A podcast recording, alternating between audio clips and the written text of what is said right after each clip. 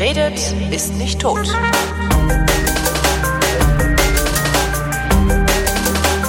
Willkommen zur Wissenschaft mit Florian Freistetter. Und mit Holger Klein. Neues aus dem Kosmos. Ich höre.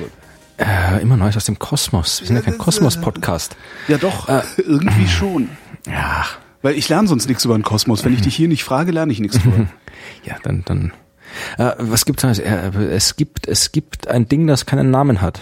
Ah, ähm, wie heißt es denn? Es gibt einen Asteroiden, Ja. den gibt's eh schon länger. Der ist 2007 entdeckt worden und der ist äh, groß. Der hat einen Durchmesser von ungefähr 1500 Kilometern. Ui. Ja. Das ist, äh, äh, weiß man jetzt, früher dachte man, es wären 1280 Kilometer. Jetzt hat man den neu gemessen 1500 Kilometer. Das heißt, der ist äh, größer als zum Beispiel Haumea und größer als Makemake. Das, wie, Die wie kenne ich jetzt beide auch nicht, glaube ich. ja, schäm dich. Also, Ja, es ist, äh, äh, wenn, also die, zumindest die, die fünf Zwergplaneten solltest du auch kennen. Äh. die, die acht Planeten und die fünf Zwergplaneten. Tick. Trick, Track und nee, Nee. weiß ich nicht. Die Zwergplaneten sind zwar generell scheiße, aber, also jetzt nicht die Dinger an sich, sondern die Klassifikation ist generell scheiße. Also ich bin kein Freund der Zwergplaneten. Das sind alles große Asteroiden. Aber wenn man sie unbedingt Zwergplaneten nennen will, statt große Asteroiden, dann soll man sie meinetwegen so nennen. Einer war aber Ceres, oder?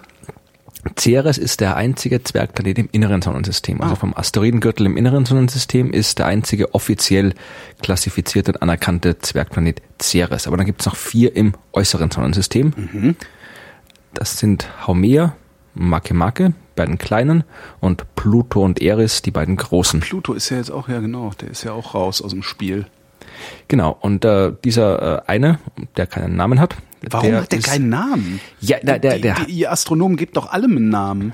nee, wir geben allem eine Nummer. Hat er denn eine Nummer? Ja, Dann kann man wenigstens mal anrufen. Ne? In dem Fall hat er die Nummer 225088. Mhm. Äh, Das ist, ich habe schon über Asteroidenbenennung und Klassifikation gesprochen.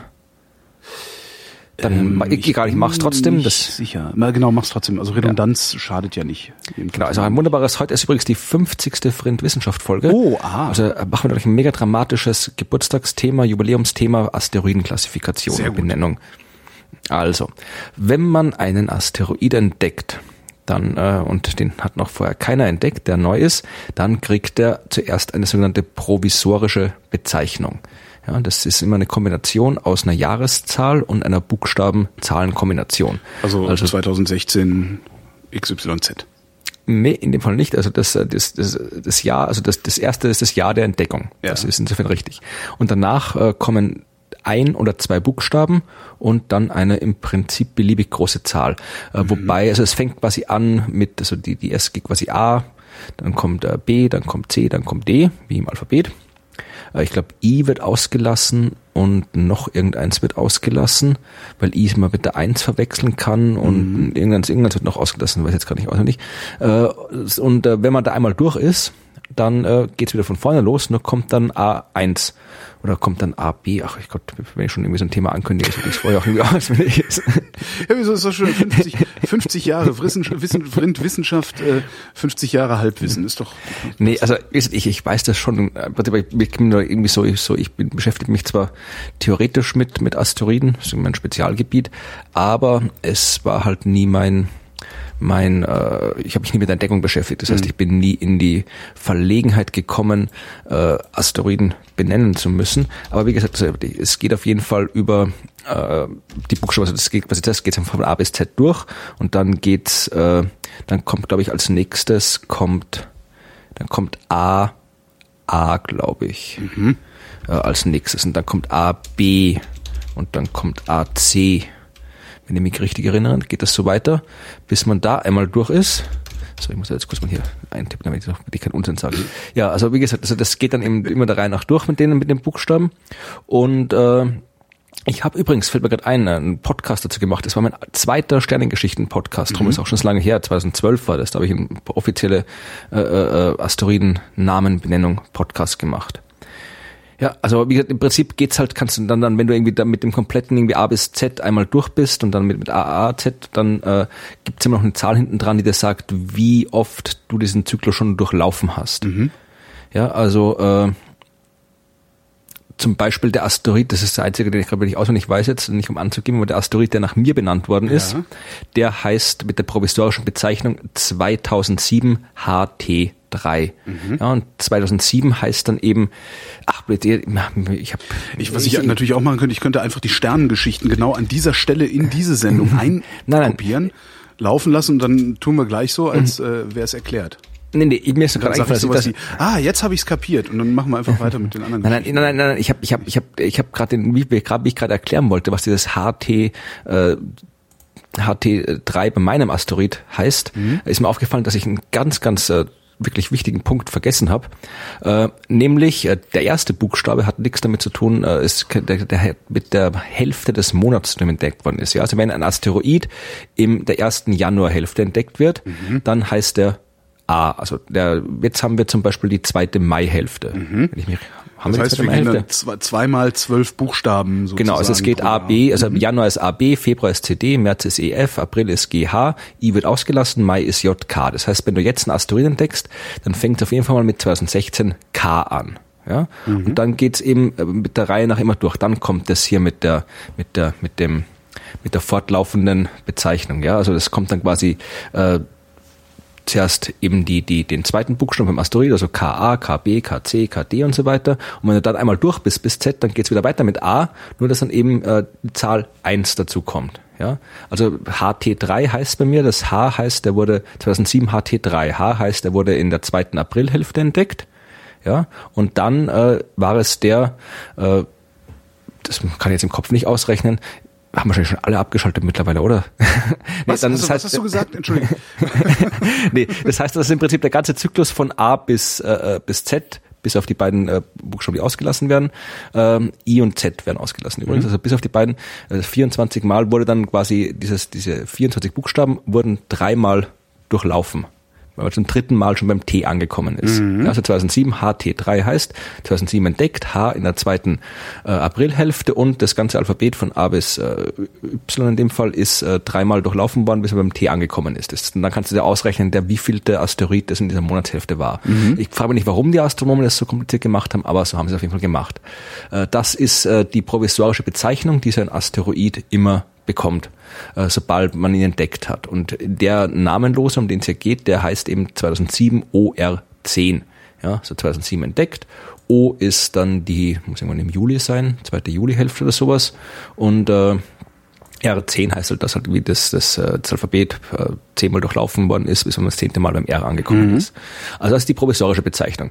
Äh, so ein Ding kriegt alles, was man entdeckt hat und dann muss man schauen, dass man möglichst genug Bahndaten zusammen hat, dass man die Bahn auch sicher kennt. Ja, also es ist ja oft so, dass sieht man irgendwie ein Ding dreimal und dann aus irgendwelchen Umständen findet dann vielleicht so schnell, weil er so schwach sichtbar ist oder vielleicht gerade irgendwo unterwegs ist, wo man nicht gut beobachten kann und dann gibt es nicht genug andere, die den beobachten können und dann hat man irgendwie nur ein paar Daten und aus denen lässt sich die Bahn nicht gut bestimmen und dann ist er, gibt es auch verschollene Asteroiden oder welche, die ganz schlecht bestimmt sind.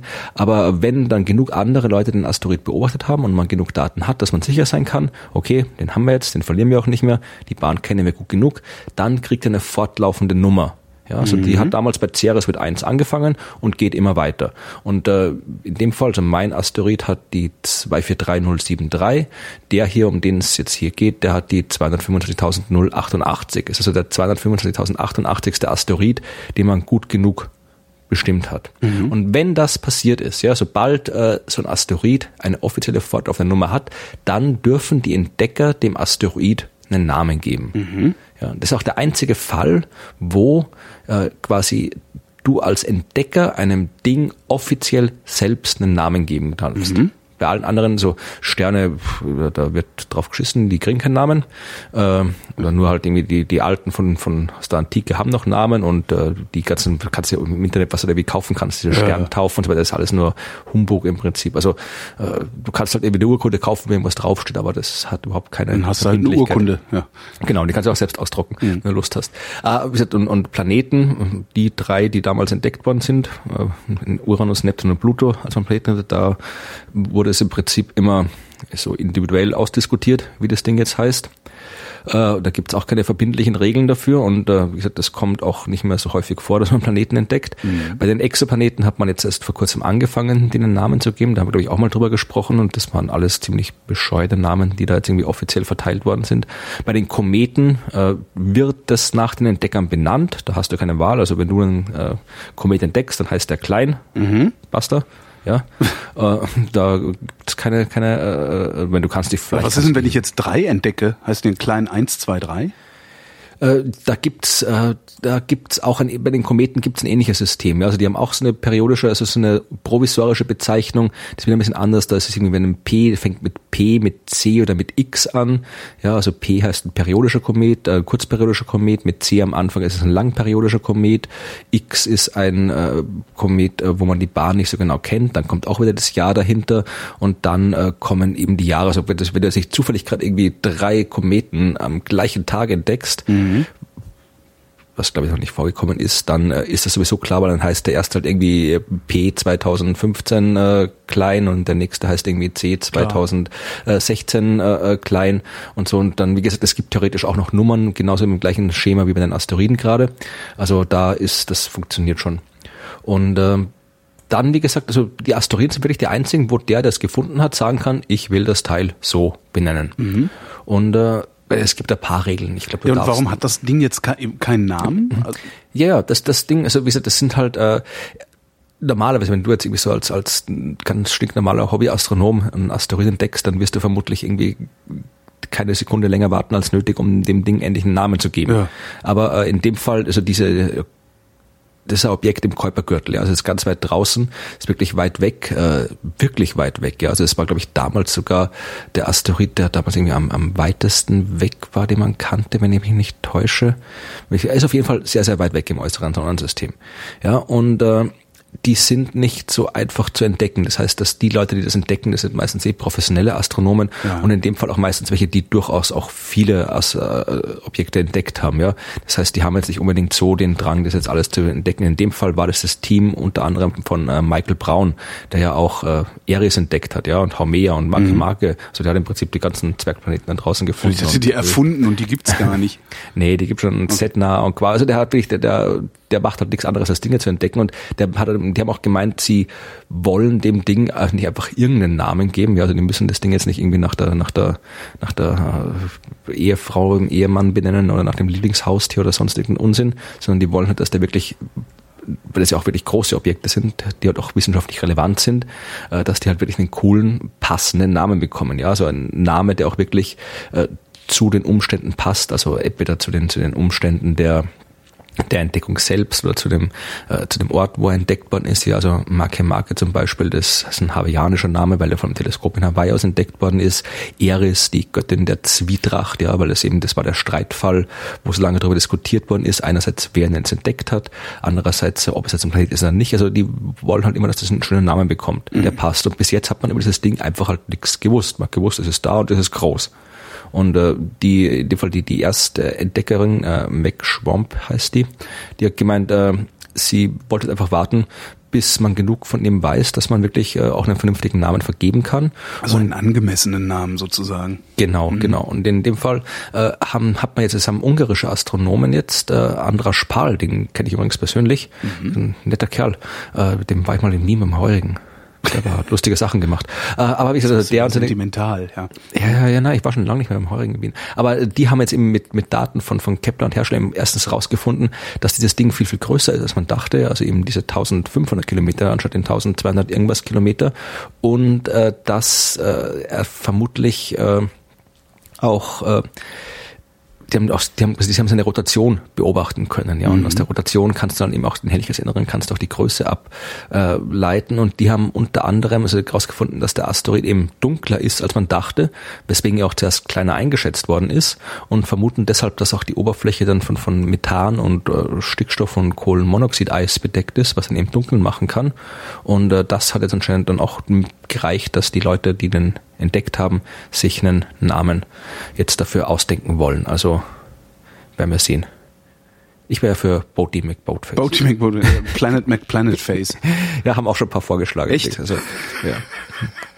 Sehr schön. Aber wie gesagt, die, die, die, die, die äh, Kuipergürtel-Astronomen sind da alle ein bisschen komisch. Also der allererste Asteroid im Kuipergürtel, der 1992 entdeckt worden ist. Also Mooney so wirklich- McMoonface. Nee, der, das war halt irgendwie der, das, das war der Asteroid dreh jetzt 19, auf hier. das war der Asteroid 1992 QB1. Ja, Mhm. das war halt der allererste Asteroid. im- Das war wirklich eine große Sache. Das war wirklich das erste Mal ein äh, Asteroid hinter der, ein größeres Objekt hinter der Plutorbahn entdeckt. Ja, war auch irgendwie als Planet 10 oder sowas damals in den Medien kurzfristig.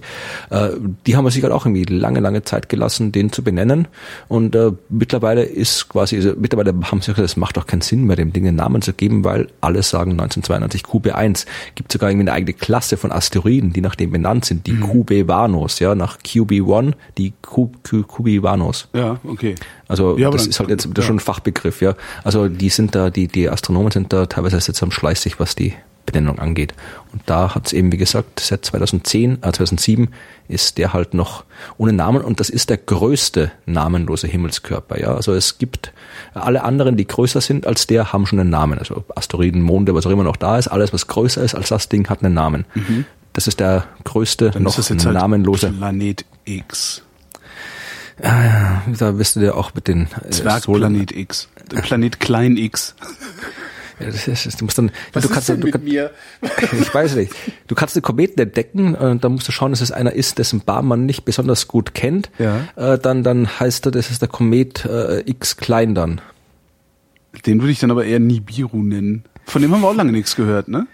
Äh, Ja, weil es ihn nicht gibt. Da Ja, ist ja klar, aber der, der hatte irgendwie, hatte Nibiru ähm, mal so eine, so eine, so, so ein so ein Hype und auf einmal ist der weg. Irgendwie die ganzen Astroverschwörer sind irgendwie weg, habe ich das Gefühl. Naja, die waren halt, das war halt dieser, dieser 2012-Hype und als sie gemerkt haben, dass dann der halt doch nicht gekommen ist und uns alle umgebracht hat, na, dann haben sie sich alle, sind die halt alle alle irgendwo, selbst, selbst entleibt. Ja. Nein, ach nee, das haben die alle nicht gemacht, aber die haben, denken sich jetzt irgendwie anderen Blödsinn aus, den sie behaupten können, verkaufen können. Also so irgendwie die Idee, das, der, der Hype ist durch, jetzt kommt der nächste Hype. Also ist halt irgendwie wie bei den Moden, ja, so pff, jetzt mal ist wie bei der Ernährung, ja. Also Jetzt irgendwie zuerst war Paleo und Paleo ist jetzt auch schon länger nicht mehr, jetzt kommt natürlich irgendwas anderes. Ich weiß gar nicht, was jetzt gerade irgendwie wieder ist.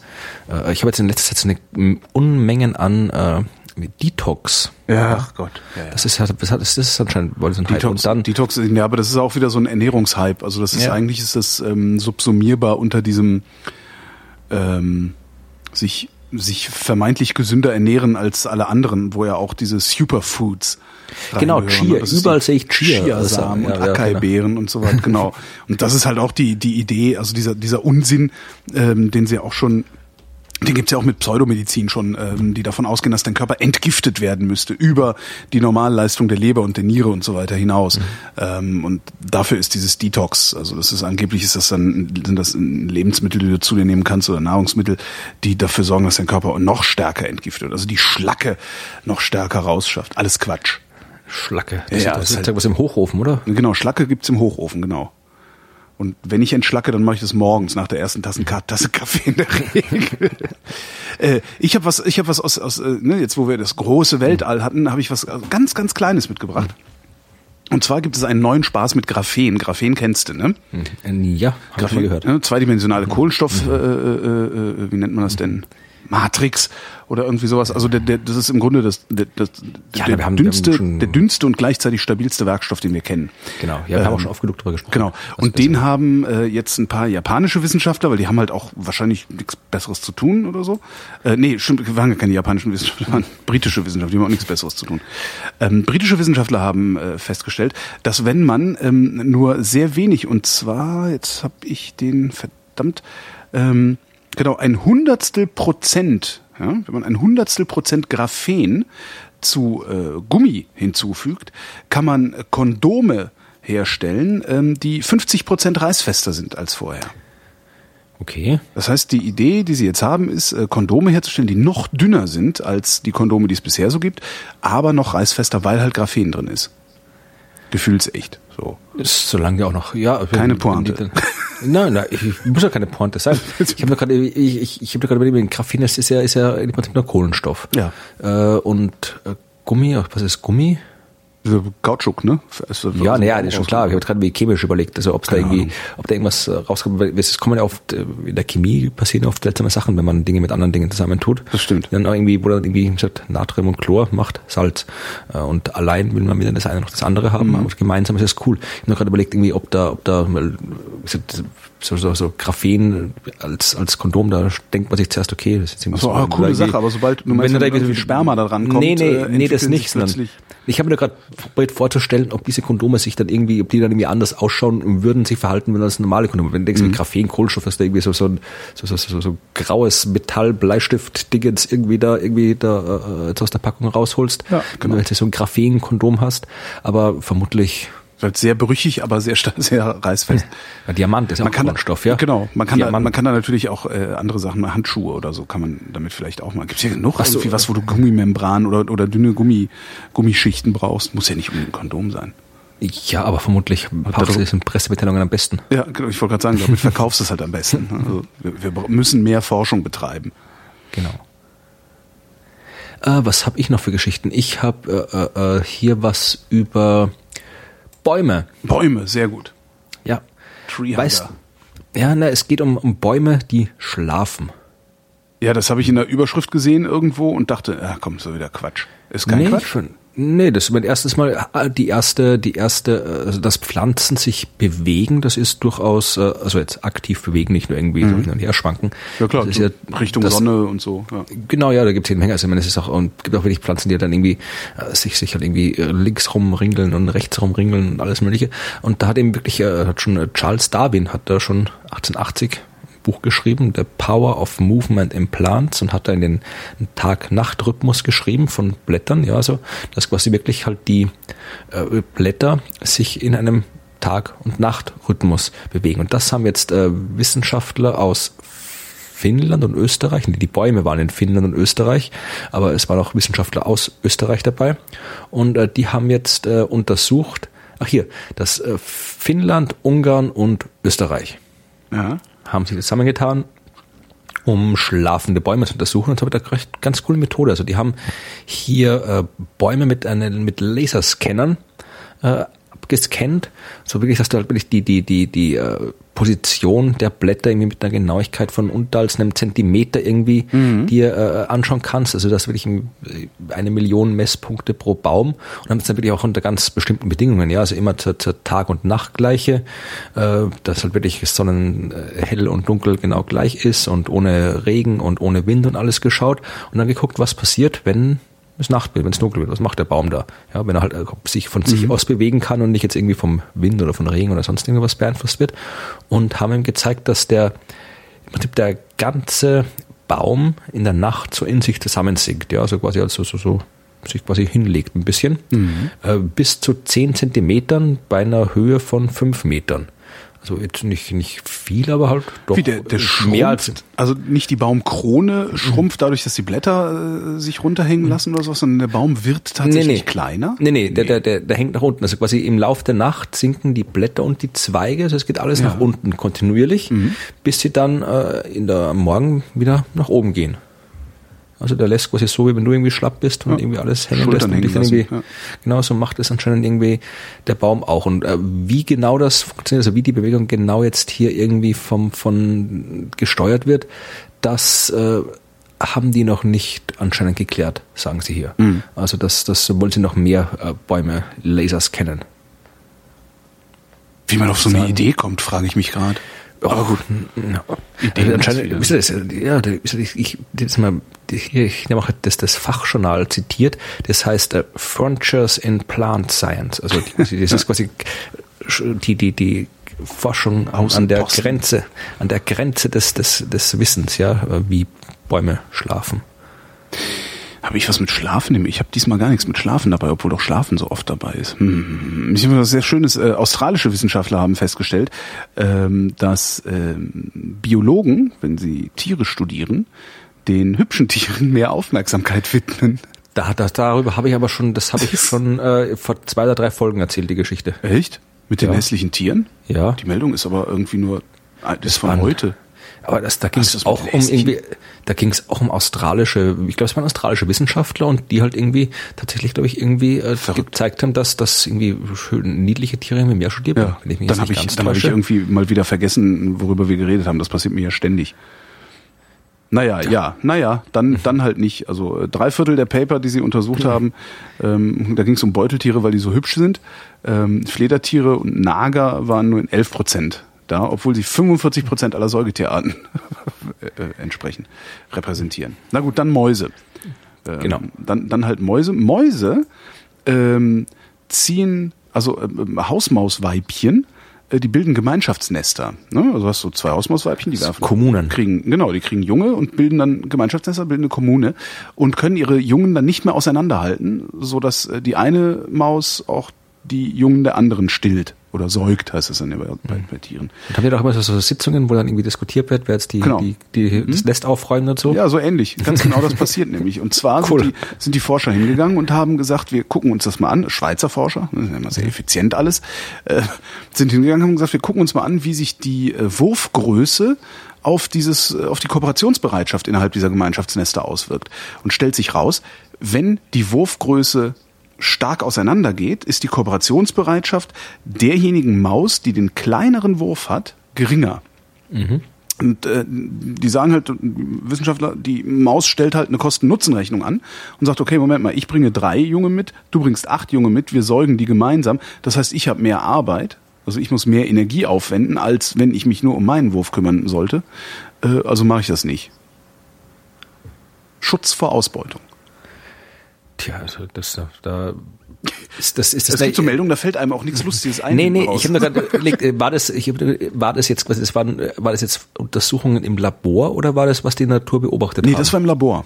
Ich frage, ob das quasi, ob das quasi in der Natur auch machen von selbst aus oder Gute ob die das Frage. sich dann irgendwie. Aber da kannst du halt die Wurfgröße nicht so gut manipulieren, weil das haben ich sie habe gerade überlegt, so. ob das so ist wie wie wie als quasi als bist ja auch so hier bei den Menschen ja als, als Student quasi da da musst du kannst du auf dich hast du oft keine keine andere Wahl als quasi in einer Kommune oder Mhm. In dem Fall irgendwie zu wohnen und dann sobald du die Möglichkeit hast dann die meisten suchen dir noch was eigenes und vielleicht ist das irgendwie wenn die da im Labor zusammen ge- gez- gezwungen werden dass sie sich dann irgendwie anders verhalten als sie es in der Natur tun Also das mit diesen. Gemeinschaftsnestern, das haben sie aus der Natur abgeguckt. Aha, also das okay, haben sie schon in der Natur Ja, gesehen okay. und haben sich dann halt angeguckt, äh, wie verhalten die sich eigentlich innerhalb dieser Gemeinschaftsnester. die Frage ob es auch Spießermäuse gibt die das voll arg finden dass die Art in der Gemeinschaftskommune Und so. Arschlochmäuse, die irgendwie also Kinder einschmuggeln und sagen, nee, das ist von der Maus. Kuckucksmäuse, ja. Kuckucksmaus, genau, sehr schön. Ja, ich habe auch noch was, was äh, seltsame Forschung. Ähm, da geht's, also das, das, das sind mehrere Dinge, die irgendwie mir sehr seltsam vorkommen an dieser Meldung. Also zuerst einmal, es geht um die Privatuniversität Paracelsus aus Salzburg. Wo ich mir nicht ganz sicher bin, es ist eine Privatuniversität und Paracelsus, also eine medizinische Uni. Bin mir nicht, weiß ich, ob das jetzt irgendwie, ob, das, das, da jetzt, ich habe die noch, ich habe da keine Erfahrung mit der, ich weiß nicht, ob da irgendwie ernsthafte Forschung gemacht wird oder nicht. Aber die haben auf jeden Fall auch untersucht, wie sich äh, die, die Auswirkungen natürlicher Umgebung auf die Gesundheit und haben das Ganze irgendwie Eco-Medizin genannt, also ECO. Warum sie es nicht Ökomedizin genannt, weiß nicht, aber Eco, so, keine Ahnung, Umweltmedizin. Und äh, haben, das hat mich dann eben am meisten irgendwie ein bisschen irritiert, die haben quasi die Heilkraft von Wasserfällen untersucht.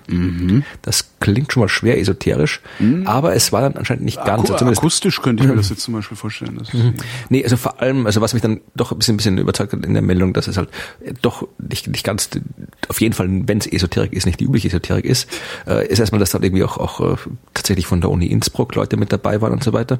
Aber eben, die haben das quasi auch in, in einem Tiermodell gemacht. Ja, also die haben wirklich äh, hier äh, Mäuse genommen, wieder Mäuse, äh, die anscheinend hier die, die 400 Stück waren das, also die Mäuse, die alle irgendwie äh, Asthma hatten. Äh, und haben die täglich eine Stunde in der Nähe von den Grimler Wasserfällen im Nationalen Park Hohe Tauern äh, postiert. Ich weiß nicht, ob die da frei rumlaufen durften oder ob die einfach nur so da irgendwie rumsitzen mussten. Aber jedenfalls einen Tag, äh, also eine Stunde pro Tag sind die neben den Wasserfällen gehockt und äh, haben äh, tatsächlich festgestellt, dass sich da die Lungen und die Blutwerte verbessert haben bei den Tieren, mhm. die Asthma hatten. Ja. Und äh, was da genau äh, passiert, wissen sie noch nicht. Sie gehen, dass da irgendwie irgendwie irgendwas mit Aerosolen mhm. äh, da zu tun hat, dass da irgendwas äh, mit mit mit äh, in der Lunge irgendwas passiert und äh, was sie, was mich dann wieder ein bisschen am Ende der Meldung wieder ein bisschen abgeschreckt hat, war hier, dass, dass irgendwie das nicht bei jedem Wasserfall gleich gut ist und dass sie auch irgendwelche Heilquellen untersucht mhm. haben und dass es da bei manchen Heiligen, dass irgendwie mal hat es eine Wirkung gegeben, mal nicht. Also das ist alles ein bisschen, muss, muss man sich noch irgendwie genauer anschauen. Also die haben auch irgendwie andere Studien gehabt, wo die irgendwie äh, Leute irgendwie äh, wandern gegangen sind und Heilbäder besucht haben und sich da es klingt eher alles so, als hätte es ein bisschen das, fishy alles. Nee, als hätte es halt das Tourismusministerium von Salzburg so. gesagt, hey, Leute, Leute, irgendwie macht da mal irgendwas. Wir wollen da irgendwie, dann können wir irgendwie sagen, hier unsere Heilwasserfälle oder irgendwie so, das, das irgendwie, also ich bin mir da auch nicht ganz sicher. Das war eine Meldung, die ich irgendwie heute Nachmittag kurz gesehen habe. Und ja, also, wie gesagt, wieder die Privatuni und dann irgendwie die, die quasi die Heilkraft von touristisch relevanten irgendwie Wanderpfaden und Wasserfällen. Das da, da, fragwürdig. genau. ähm, dänische Wissenschaftler haben was gemacht. Die haben ein bisschen mit Kobalt rumgespielt und haben äh, aus Kobalt oder auf Basis von Kobalt ein äh, neues kristallines Material entwickelt, das in der Lage ist, ähm, Sauerstoff zu absorbieren und zu speichern und zwar in so hohen Konzentrationen, dass du einen Eimer davon, wenn du den in den Raum stellst, ähm, die, den kompletten Sauerstoff aus dem Raum rausziehen kann und speichern kann. Stimmt, davon habe ich auch das, das, mal gehört. Das ist total faszinierend, stelle ich mir das vor. Kann sicher coole Waffen draus bauen. Ja, vor allen Dingen kannst du da ähm, gerade du, du kannst rein theoretisch, also sie sagen, ähm, warte mal, wie war das? Äh, die regulieren das über ähm, Temperatur und Vakuum. Also je nachdem, ob du es ob du's erhitzt oder oder in ein Vakuum packst, äh, speichert oder gibt es Sauerstoff ab oder so ähnlich. Ähm, was sie sagen ist halt, du kannst äh, damit äh, rein theoretisch auch Wasser den Sauerstoff entziehen und damit mhm. getaucht bleiben, solange du das willst. Und das okay. ist, eignet sich dann natürlich äh, extrem gut für Waffen. Ne? Also damit könntest du ein U-Boot halt dauerhaft getaucht lassen. Nee, ich hätte und gedacht, auch antreiben, du nimmst das, nimmst das Zeug, schießt da irgendwie der Granate irgendwo in den Terroristenbucke rein und dann ersticken alle. Wenn der ganze Sauerstoff rausgezogen Ach so, wird. ja, da wäre dann die Frage, wie, wie genau man das aktiviert. Das stand jetzt in dieser Meldung so. nicht so dabei. Ich dachte, das gemeint, das ist ein Eimer und dann stellt man hin. Hm. war das wieder eine Metapher?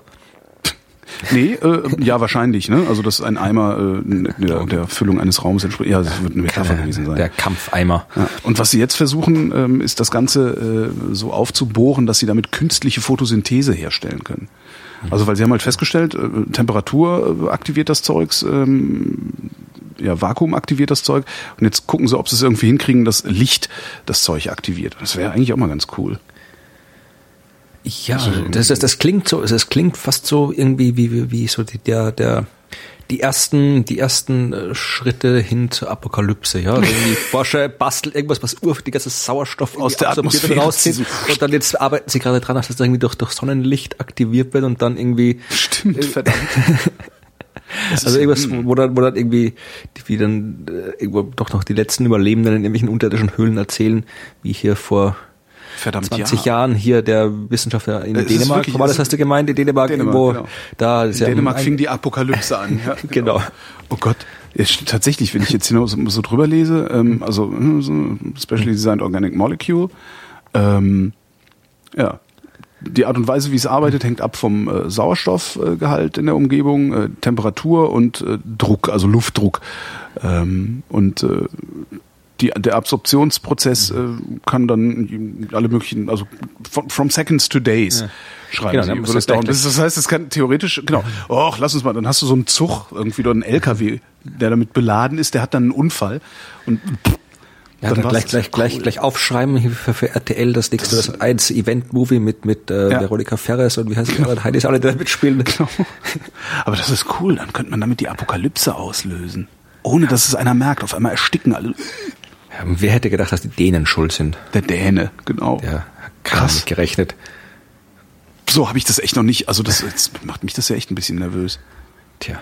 Welche Uni ist das? Ist du welch, äh, das war die Uni, University of Southern Denmark. Also ich kenne ich kenn Leute in der Uni Aarhus, vielleicht hätte ich die mal, hätte ich mal nachfragen können, ob die da wirklich an was an der Weltuntergangsmaschine arbeiten, aber das ist eine andere Uni. Vor allen Dingen, wer hätte gedacht, dass die Weltuntergangsmaschine ein Stoff ist, den man einfach irgendwo hinstellt und der dann den Sauerstoff aus der Luft entfernt, ne? Tja, ja, so ist es. Also ist, wenn wenn es offensichtlich wäre, dann, dann bitte.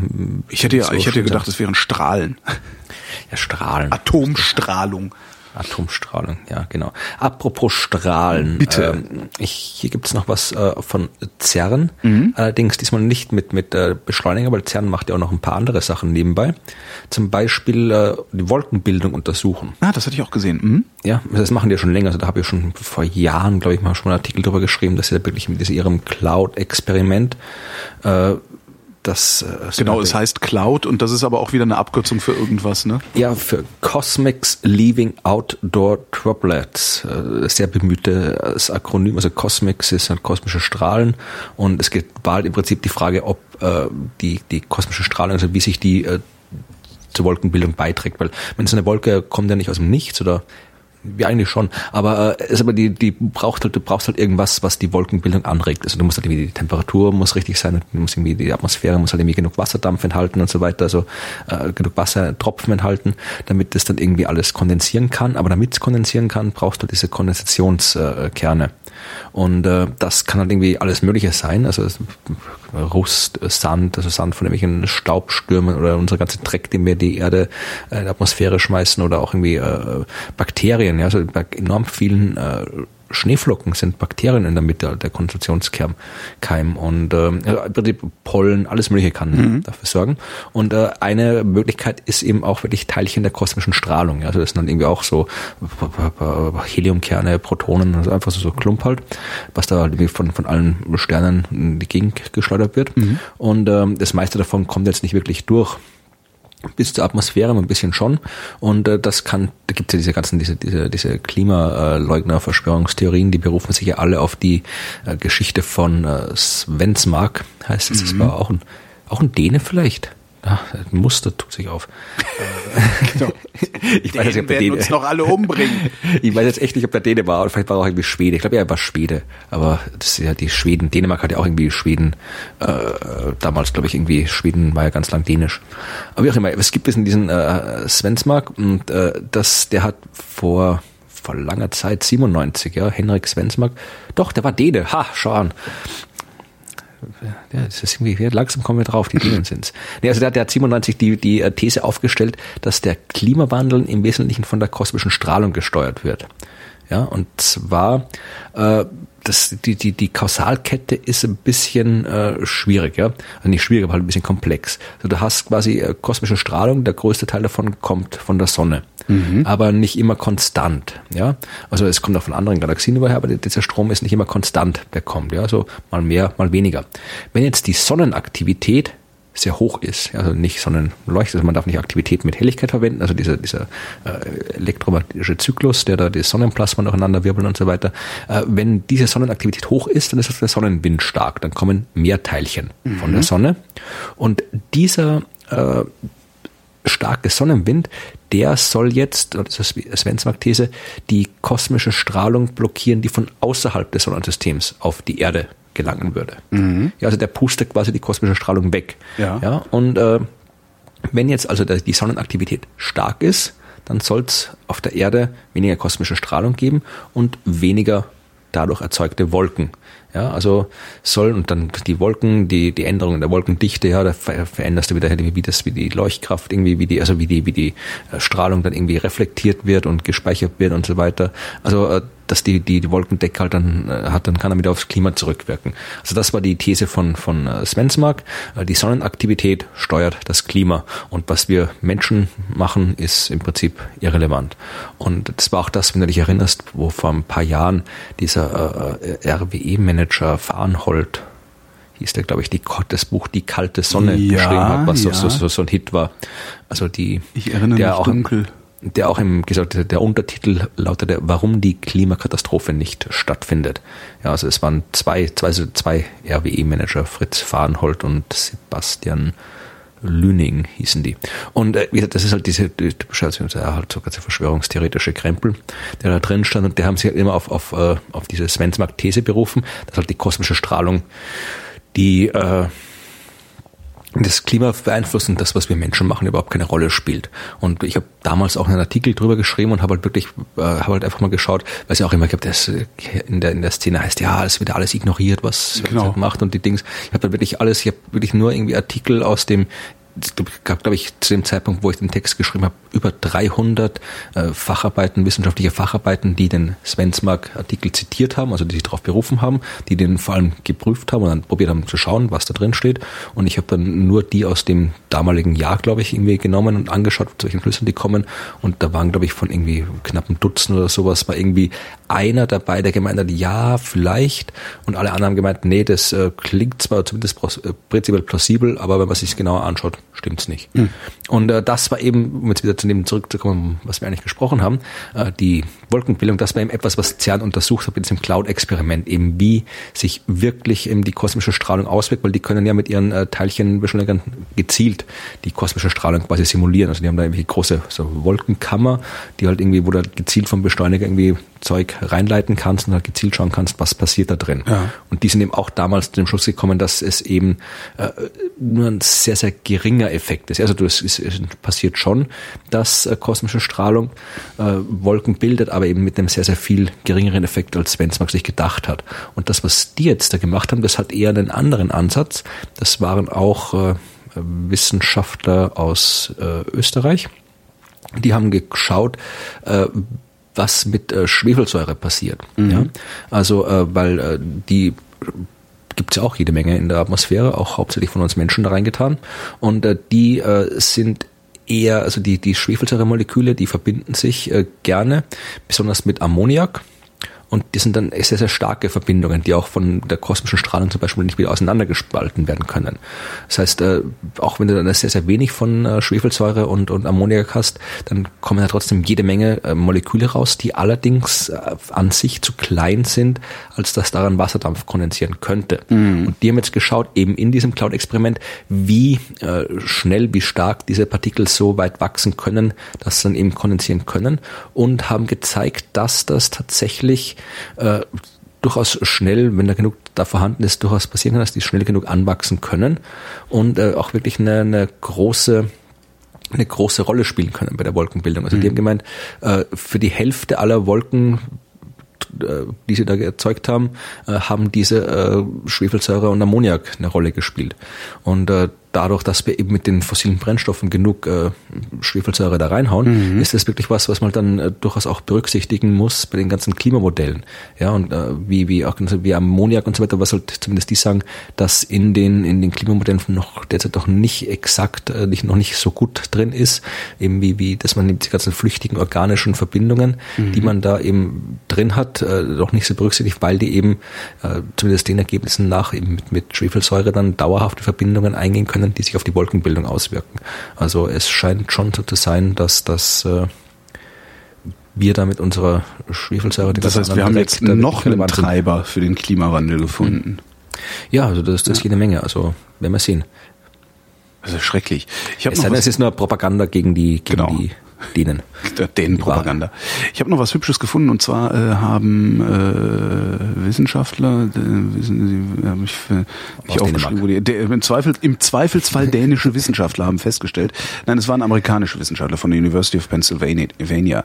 Die haben sich angeguckt, wie man ähm, sich besser an Dinge erinnert und zwar aufschreiben. An, an zukünftige Dinge, so, ne, die man noch zu machen hat. Also was, Dinge, die man nicht vergessen soll. Mhm.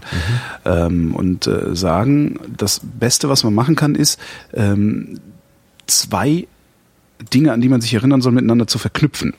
Ähm, Beispiel. Sie haben ähm, 87, eine relativ kleine Gruppe, also 87 Probanden, äh, haben sie eine, eine, Stunde lang an einem Computer irgendwelche Aufgaben lösen lassen, mhm. haben denen währenddessen gesagt, äh, am Ende dieser ganzen Geschichte, wenn ihr euer Geld an der Kasse abholt, ähm, dann äh, müsst ihr noch eine, eine, eine Paperclip, was ist denn das? Äh, äh Büroklammer. Bü Büroklammer ja. Wenn ihr, wenn ihr äh, am Ende an der Kasse euer Geld abholt und noch so eine Büroklammer mitnehmt, äh, dann wird auch noch ein Dollar äh, an irgendwie so eine, so eine Armenküche oder Suppenküche gespendet. So. Ähm, jetzt haben sie einen Teil dieser Studenten gesagt, äh, der, die, die, diese Büroklammer, die äh, findet ihr neben der Statue, also neben dieser Elefantenfigur, die da an der Kasse steht. In einem anderen Teil haben sie nicht gesagt, diese Büroklammer findet ihr neben dieser Elefantenfigur. Äh, 74 Prozent der Studenten, also der Probanden, die das mit der Elefantenfigur gesagt gekriegt haben, haben diese Büroklammer mitgenommen. 42 Prozent den, von denen, denen man das mit dem Elefanten nicht gesagt hat, haben die Büroklammer mitgenommen. Das heißt, wenn du irgendwie es schaffst, das Ding, an das du dich erinnern sollst, mit einem anderen Ding zu verknüpfen, scheint deine Erinnerung besser zu, zu gehen. Das Ganze haben sie auch nochmal ausprobiert, äh, und zwar in so einem Coffeeshop. Haben 500 Kunden äh, einen Gutschein gegeben, der übermorgen gültig ist. Ein Teil dieser Kunden haben sie gesagt, ähm, der Gutschein ist übermorgen gültig. Äh, übrigens sitzt dann da auch ein ausgestopfter Alien an der Kasse. Also kein Elefant. Genau, diesmal kein Elefant. Der Aber Elefant Elefanten, Elefanten haben ein gutes Gedächtnis. das stimmt. Daran. Nee, haben einfach gesagt, so, äh, ne, da sitzt dann ein ausgestopfter Alien an der Kasse, äh, nur damit ihr nicht vergesst, diesen äh, Gutschein einzutauschen. Äh, was haben wir denn? 24 Prozent der Kunden, denen man gesagt hat, dass da ein Alien sitzt, haben den Gutschein eingelöst. 17 Prozent der Kunden, denen man es nicht gesagt hat, haben den Gutschein eingelöst. Das sind 40 Prozent Unterschied. ist- das ist das- krass, ne? Naja, ja, ja schon, Jetzt, aber ich- andererseits. Ich überlege die ganze Zeit, wie ich das auf meinen Alltag übertragen könnte. Also, Naja, ich weiß es von, ich weiß jetzt von den Leuten, zum Beispiel, wenn diese ganzen Gedächtnissportler, wie Ja. es oft heißt. Mnemotechniker. Genau, ja, das, da ist es im Prinzip genauso. Also, wie, wenn du die Leute, die irgendwie Pi auf, auf 100.000 Stellen irgendwie auswendig lernen Mhm. oder sonst irgendwas, die denken sich dann auch irgendwelche, irgendwelche Geschichten aus. Also irgendwie hier jetzt, äh, ich habe irgendwann eine Bekannte von mir, der hat irgendwie alle, alle, äh, ich glaube alle Bundespräsidenten oder Bundeskanzler oder irgendwas auswendig gelernt.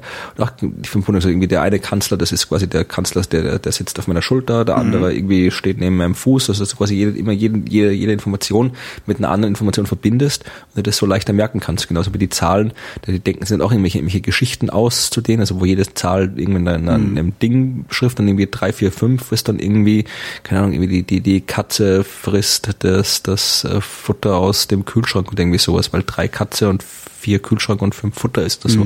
Also das ist jetzt zumindest irgendwie, ich weiß jetzt nicht, inwieweit das mit dem tatsächlichen, was der Vorspur ist, zusammenhängt, aber zumindest diese, diese Technik, Dinge mit anderen Dingen zu verbinden, um sie zu merken, die ist jetzt, zumindest kannte ich die vorher schon. Also Ja, ich habe das, ich habe das nie verstanden. Also ich habe auch früher dann so, ne, als noch Thomas Gottschalk diese Sendung Na sowas im Fernsehen hatte und so und irgendwelche abenteuerlichen Leute dann irgendwas aufgesagt haben, die dann auch gesagt haben, ja, ich denke mir halt so eine Geschichte aus. Und ich habe das nie verstanden, wie die das machen und wie die das meinen. Ich habe es allerdings auch nie selber versucht oder mal geübt oder so. Und das wäre vielleicht Nee, ich mache das auch nicht so. Also wenn ich, wie ich noch irgendwie auf der Uni war und doch halt wirklich viel und regelmäßig gelernt habe, ich habe mir das auch immer nie mit Geschichten gelernt. Ich habe das quasi immer so ähnlich. Also ich habe quasi, ich habe immer am besten mir Dinge gemerkt, wenn ich sie aufgeschrieben habe. Und zwar jetzt nicht einfach nur, mein klar, wenn du was aufschreibst, wiederholst du es ständig. Also das ist schon mal, äh, deswegen merkst du es dir vermutlich recht gut, wenn du was aufschreibst. Aber ich habe das wirklich, ich habe dann wirklich äh, immer angefangen, mal mein Vorlesungsskript erstmal quasi ins Reine zu schreiben, dann äh, das Ganze ins reine geschriebene Skript nochmal äh, zu straffen, also wirklich alle nur die relevanten Informationen übrig zu lassen, dann diese relevanten Informationen dann irgendwie nochmal aufgeschrieben und dann da entsprechend irgendwie angeordnet, bis ich dann am Ende wirklich ein, das Ganze irgendwie vier, fünf Mal geschrieben hatte und dann eben ein äh, meinen Bedürfnissen angepasstes irgendwie kondensiertes äh, Skript von dem Ganzen hatte. Und dann habe ich wirklich, sobald ich die Information abrufen musste, habe ich gewusst, okay, das ist jetzt das Thema, das steht auf der dritten Seite, oben rechts in dem Kästchen und so weiter. Also ich habe dann wirklich äh, gemerkt, wo auf den Seiten ich was geschrieben hatte und äh, dadurch habe ich das dann immer sofort ähm, meistens abrufen können. Was vielleicht so was ähnliches ist. Ja, bei mir geht das ganz anders. Also ich muss, wenn ich Sachen, Sachen lernen will, ähm, muss ich mir die sagen. Ich lerne also unglaublich gut, wenn ich vor mich hin brabbel, sozusagen. Also wenn ich Gottes das, was ich lernen soll, mir sage. Das ist, ist natürlich für in der Öffentlichkeit immer ein bisschen, dann denken sie gleich alle, du wirst irgendwann fängst du an, einen Einkaufswagen durch die Stadt zu schieben, deinen imaginären Freund anzupöbeln. ähm, aber ja, so funktioniert es bei mir ganz gut.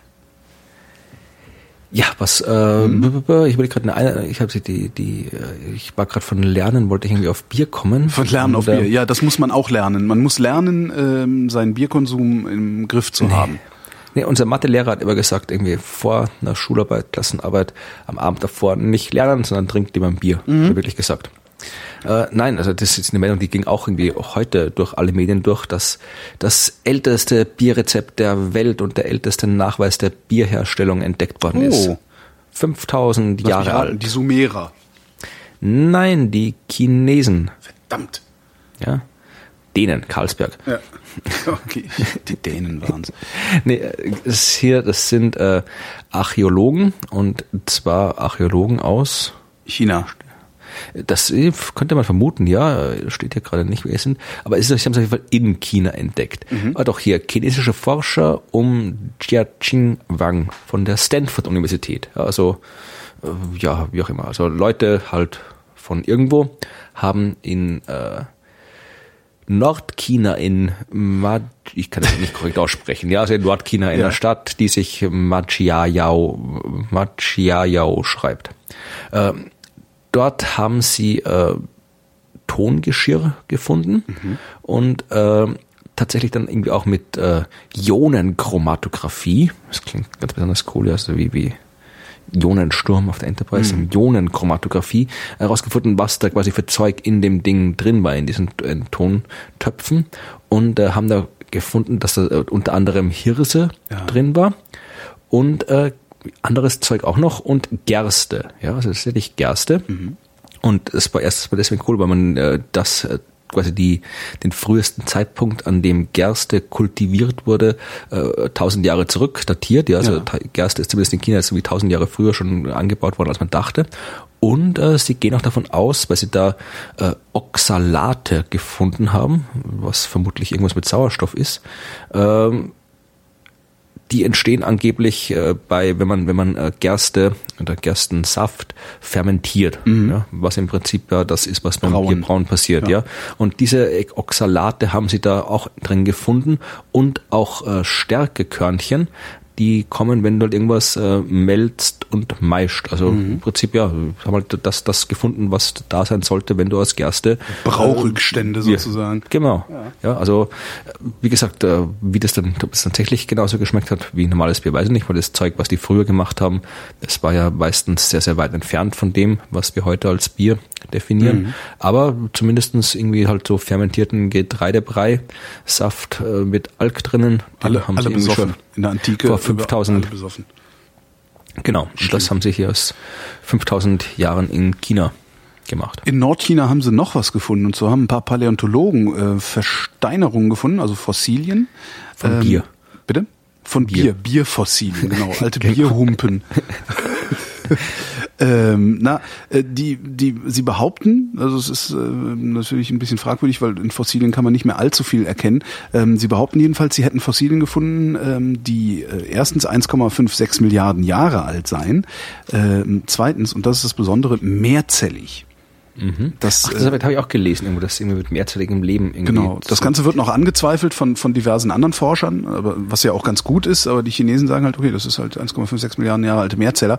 Und das wiederum, wenn das stimmen würde, ich weiß nicht, wie man es rausfinden kann, müssten wir mal einen Paläontologen fragen, wenn das stimmen würde, ähm, müsste, äh, müssten wir ja die Geschichte ein bisschen umschreiben, weil dann äh, hätte es mehrzellige Lebewesen eine Milliarde Jahre früher gegeben, als wir jetzt gerade annehmen. Tja, wahrscheinlich haben die auch schon viel früher Bier gebraut. Dann wahrscheinlich hängt das alles zusammen. War die gleiche Höhe. Mehrzeller. Ja, war die ganze gleiche, die gleiche Höhle. Ja. Wobei die Frage halt ist, äh, wie, findet, wie findet man sowas raus? Kann man das überhaupt nachweisen, ob es da Mehrzeller Das, gibt äh, oder ob das nur Bakterienklumpen sind oder so? Naja, ich glaube schon, dass man das irgendwie vielleicht irgendwie sehen kann. Also ich weiß es nicht. Ich denke mal, dass du den Unterschied zwischen Ein- und Mehrzellern würde ich jetzt mal als kompletter Laie behaupten, dass man das sehen kann. Aber da Hm. werden die vielleicht die, die, die Fachleute Wir Das werden genauer bestimmt wissen. noch was von hören. Die Meldung ist äh, von dieser Woche, letzter Woche, Entschuldigung. Da kommt vielleicht noch irgendwie das eine oder andere dazu. Ich habe noch zwei sehr interessante Zahlen gefunden außerdem. Ja, Und zwar, 1745. was? 1745. Nee, gar nicht. Äh, und zwar ist das eine eine Meldung gewesen, die, die ich auch ganz spannend fand. Und zwar äh, gibt es eine Aktivistengruppe in Harvard. Ähm, da wird gerade der Aufsichtsrat neu gewählt. Und es gibt eine Aktivistengruppe, die sich zur Kandidatur gestellt hat. Die wollen die Studiengebühren in Harvard abschaffen. Was ja auch schon mal krass ist, weil ähm, in dem Artikel stand dann auch drin, dass äh, wo ist es hier? ein vierjähriges Grundstudium an, Ha- an der Harvard University kostet fast eine Viertelmillion Dollar. Und jetzt kommt's. Und das hätte ich echt nicht gedacht. Also, die, äh, die Uni verbraucht pro Jahr vier Prozent ihres Einkommens aus ihrem steuerfreien Stiftungsvermögen. Das Stiftungsvermögen von Harvard ist 37,6 Milliarden Dollar. Die haben wahnsinnig viel Geld, Die haben viel amerikanischen Unis. Ja, nee, Moment, sie verbraucht das nicht, sondern sie bräuchte nur vier Prozent des Einkommens aus dem Stiftungsvermögen, um allen 6700 Undergraduate Stu- äh, Students äh, das Studium für laut zu finanzieren.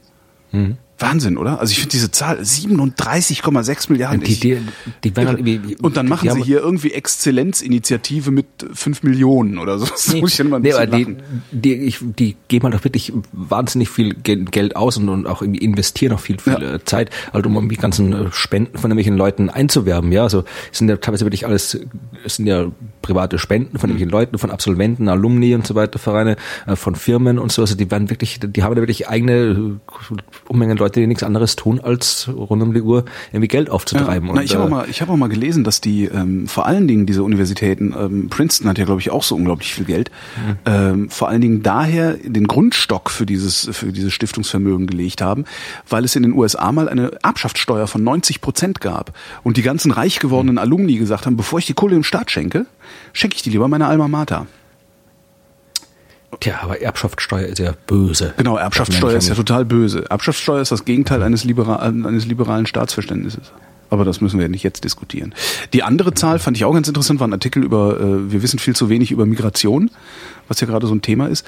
Ähm, was, was mir auch völlig unklar war, weil das ist ja immer, wenn man so Zeitungen aufschlägt, dann sieht's ja immer so aus, als wäre wär die Welt voller Migranten. Uah, alles ganz schlimm. Es migrieren nur 3,3 Prozent der Weltbevölkerung.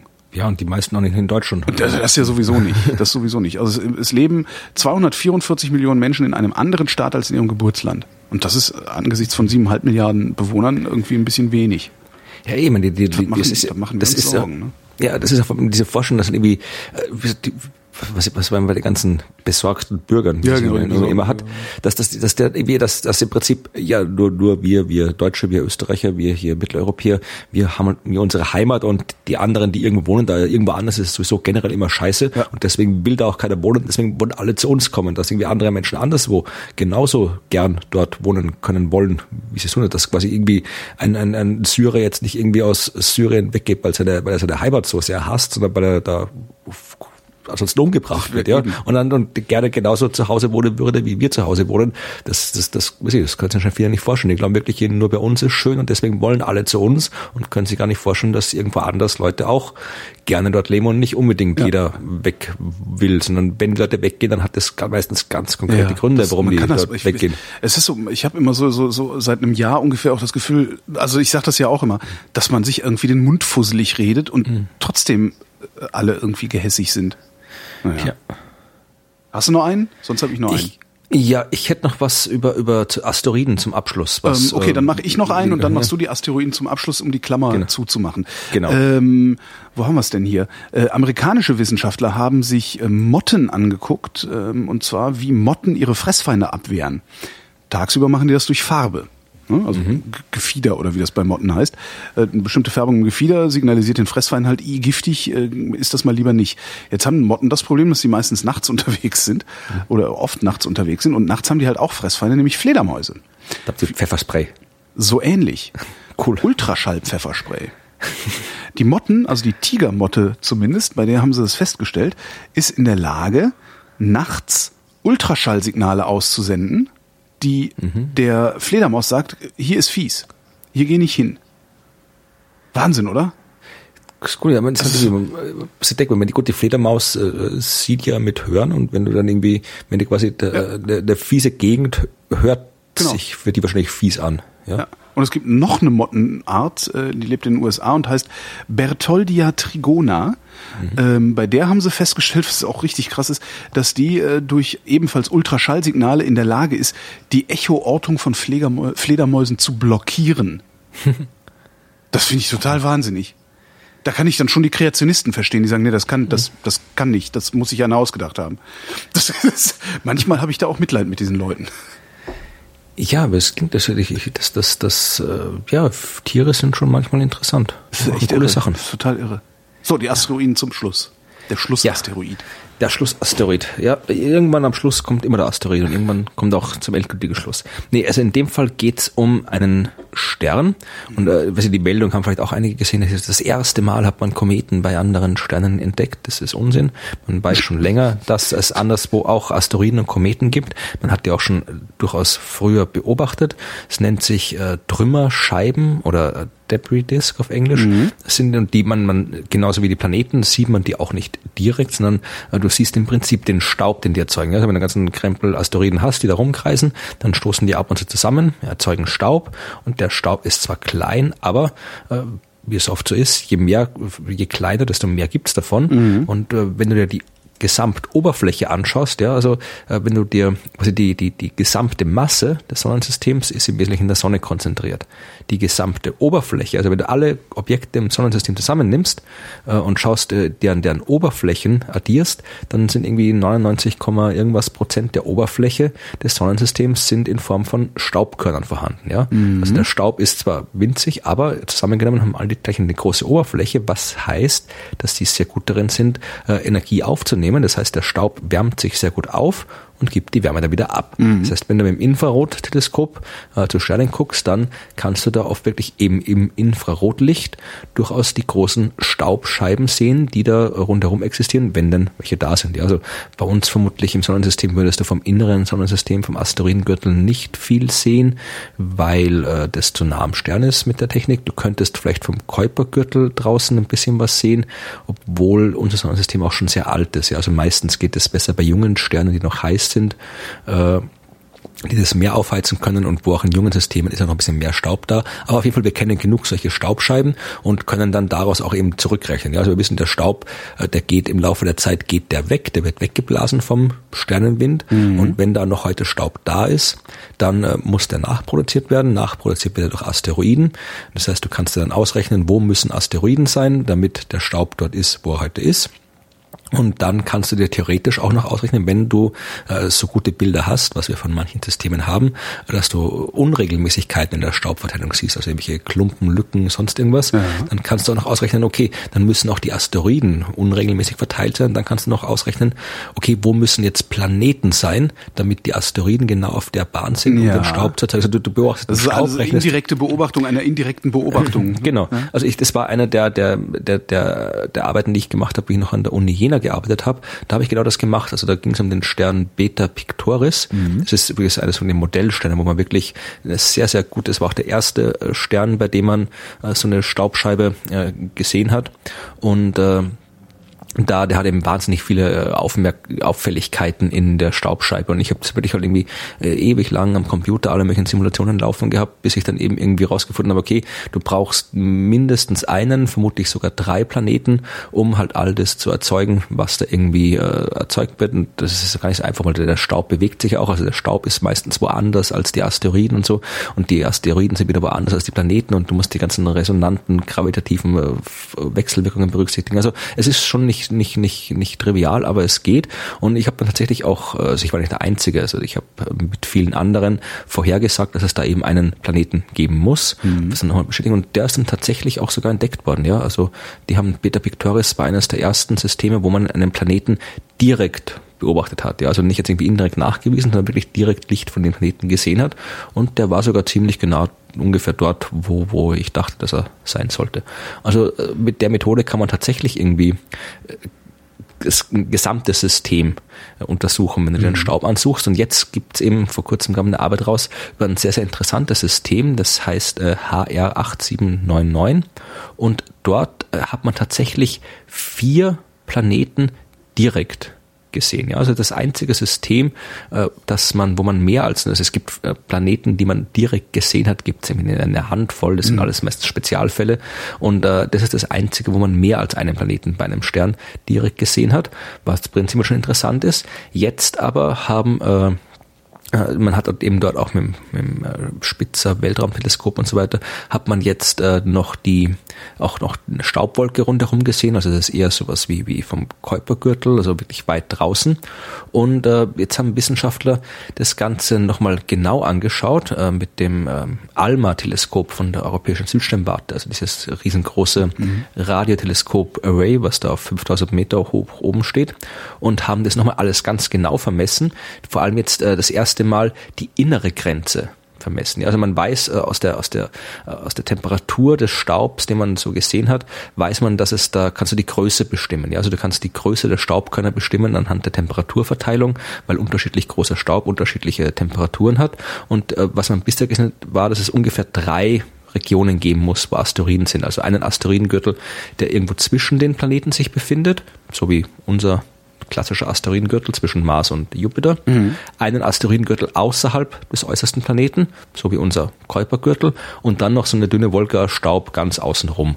Und ja, also so wie, wie halt irgendwie der, der interplanetare Staub, das Zodiakallicht und so weiter, der ganze Krempel bei uns. Äh, also im Wesentlichen durchaus analog zu dem unseren, aber du hast eben nur so quasi einen so, so einen gesamten, wenn du das anguckst, auf den alten Bildern so einen gesamten Blob quasi drauf gehabt mhm. von Infrarotstrahlung, aber das nicht aufzulösen. Und die haben jetzt mit dem ALMA-Teleskop haben äh, tatsächlich jetzt die innere Grenze des äußeren Gürtels Geil. auflösen können. Ja, also das ist das quasi, du weißt jetzt quasi, wo hört dieser, dieser extrasolare Kuipergürtel quasi, wo hört der auf? Mhm. Und das ist eine extrem interessante, also wo fängt er an in dem Fall, ja, also innere ja. Grenze. Mhm. Also wo fängt er an? Das ist eine sehr interessante Information, weil diese Grenzen von Asteroidengürteln ja wieder eben durch die Planeten bestimmt werden. Ja, also bei uns ist es so, dass wieder die Resonanz mit Neptun zum Beispiel, die bestimmt, wo der Kuipergürtel anfängt, äh, die Resonanzen mit Jupiter, die bestimmen, wo der, der klassische Asteroidengürtel anfängt. Und hier zeigt sich jetzt, dass äh, es da einen, einen Unterschied gibt. Ja, also der, der innere Abstand dieses Asteroidengürtels ist ungefähr bei 145 astronomischen Einheiten, mhm. also 145 mal weiter vom Stern weg als die Erde von der Sonne. Und äh, der äußerste bekannte Planet äh, von diesen vier, die man da kennt, der liegt bei 68 astronomischen Einheiten. Und das ist eigentlich ein zu großer Abstand, als dass dessen Einfluss äh, da für diese, den, den, den Asteroidengürtel begrenzt. Ja? Mhm. Also äh, der, da, da müsste es eigentlich, also entweder man hat da noch irgendwas nicht verstanden, aber man geht davon aus, dass äh, da noch ein Planet irgendwo dazwischen sein muss. Ja, also dass quasi zwischen diesem äußersten Planeten und der inneren Grenze des Asteroidengürtels noch ein Planet irgendwo sitzen muss, den man noch nicht gesehen hat, weil sonst äh, diese diese diese äh, Abgrenzung nicht erklärbar ja. wäre. Und das, wie gesagt, ich, ich fand halt, wie die Schlagzeilen in den Medien war halt immer wieder nur hier, hier äh, extrasolare Asteroiden entdeckt oder Kometen entdeckt, was halt äh, nicht gestimmt hat. Ich, das Interessante, was ich daran finde, ist halt wirklich, dass du mit diesen Zahlen, du kannst halt wirklich, das zeigt dir, dass eben äh, diese ganzen anderen Systeme, das sind halt wirklich alles das sind nicht nur irgendwie, irgendwie ein Stern und ein Planet, sondern das mhm. sind wirklich genauso komplexe Systeme wie bei uns. Wenn wir das irgendwie in den Medien haben, hier bei dem Stern wurde ein Planet entdeckt, bei dem Stern wurde ein Planet entdeckt, dann weißt du halt hier Stern, Planet. Aber wir haben bei uns im Sonnensystem, wir haben Asteroiden, wir haben Kometen, wir haben Monde, wir haben Staub, wir haben alles hier rumschwirren. Das dann überall und, auch auszugehen. Ne? Genau. Und das, das, das, ich habe hab die ganze Zeit so ein romantisches Bild äh, davon im Kopf, dass wir irgendwann in der Lage sein werden, wirklich ähm, eben durch diese ja, was ist denn das? Wie nennt man denn die Art und Weise? Ist es so quasi Statistik, oder? Was die machen. Es kommt auf, was, was meinst also du jetzt, genau? Dass wir, dass wir irgendwann in der Lage sind, tatsächlich äh, ja, unser System und andere Systeme auch entsprechend zu vermessen und zu beschreiben. Also dass wir, dass, dass, dass die, die, die Granulation, also die Auflösung, mit der wir auf Systeme gucken, immer feiner wird. Oder ist dem eine Grenze gesetzt, weil die halt einfach zu weit weg sind dann? Nee, ja, das, irgendwann ist es immer zu weit weg, aber wenn das Universum ist, ist, wir haben da ist genug Zeug drin, also ist, selbst wenn wir nur unsere Umgebung nehmen, haben wir da immer noch hunderttausende Millionen Objekte, die wir genug untersuchen können. Mhm. Aber klar, wie gesagt, wenn wir wir, wir, wir könnten das ja mit den, hätten wir ausreichend gute Instrumente, dann könnten wir solche Untersuchungen jetzt auch schon bei vielen anderen mhm. anstellen. Ja, also wir könnten jetzt auch schon irgendwo äh, theoretisch äh, mit, mit den mit besseren Instrumenten, mit besseren Instrumenten in der Umlaufbahn auch Monde bei anderen Planeten äh, nachweisen. Wir könnten halt wirklich irgendwie, wenn wir eine, eine Kamera beständig auf einen Stern richten. Also bei Beta Pictoris hat man das, dann, ist, ist gemacht, weil das eben so ein wichtiges äh, Stern ist. Da kannst du, wenn du wirklich den Stern immer und immer wieder anschaust und immer und immer wieder das äh, Spektrum des Sterns anschaust, also raus, äh, die, quasi die, die chemischen Elemente anschaust, die in seiner äußeren Schicht sind, mhm. äh, dann siehst du teilweise, dass sich das wirklich zwischenzeitlich mal ändert. Ja, und zwar auf eine Art und Weise ändert, die sich eigentlich nur dadurch erklären lässt, dass da jetzt eben gerade wieder mal ein Komet in den Stern gefallen ist, ja. kurzfristig halt die, die chemischen Elemente des Kometen in der Atmosphäre sich verteilt haben und das im, im Spektrum sichtbar war. Also du kannst da wirklich auch sehen, okay, da ist jetzt gerade wieder mal ein Komet rumgeflogen. Du kannst da wieder was äh, rausschließen, wo die Kometen, du kannst dann sogar noch irgendwie, das habe ich bei meiner Untersuchung auch damals gemacht, du kannst dann wieder auch aus den Kometen rückrechnen, wo muss ein Planet sein, mhm. der die Kometen auf Kollisionsbahnen bringt und so weiter. Also es geht da schon sehr viel. Äh, wir könnten halt wesentlich mehr machen, wenn wir mehr Ressourcen hätten. Äh, aber äh, im Prinzip wird das die Zukunft sein, wenn wir Ich bin gespannt. Also das ist ja, die, die, es besteht ja eine wahrscheinlich genauso große Wahrscheinlichkeit, äh, dass wir es halt einfach verkacken, ne? Dass, dass wir uns halt einfach in die Steinzeit zurück ja, die Dänen machen Bomben. das mit ihrem komischen Sauerstoffding, ja. Dann müssen wir halt hier wieder irgendwie, dann, aber dann, dann wird es Leben geben, das nicht auf der Basis von Sauerstoff äh, existiert. Das ist doch auch mal interessant. Auf Köttbullar, nee, sind die Schweden. Köttbullar, genau. Köttbullar Aliens. Ähm, mit diesem hübschen Bild im Kopf äh, wollen wir äh, euch verabschieden. Danke, Florian, für heute. Bis zum nächsten Mal. Und euch danken wir natürlich für die Aufmerksamkeit.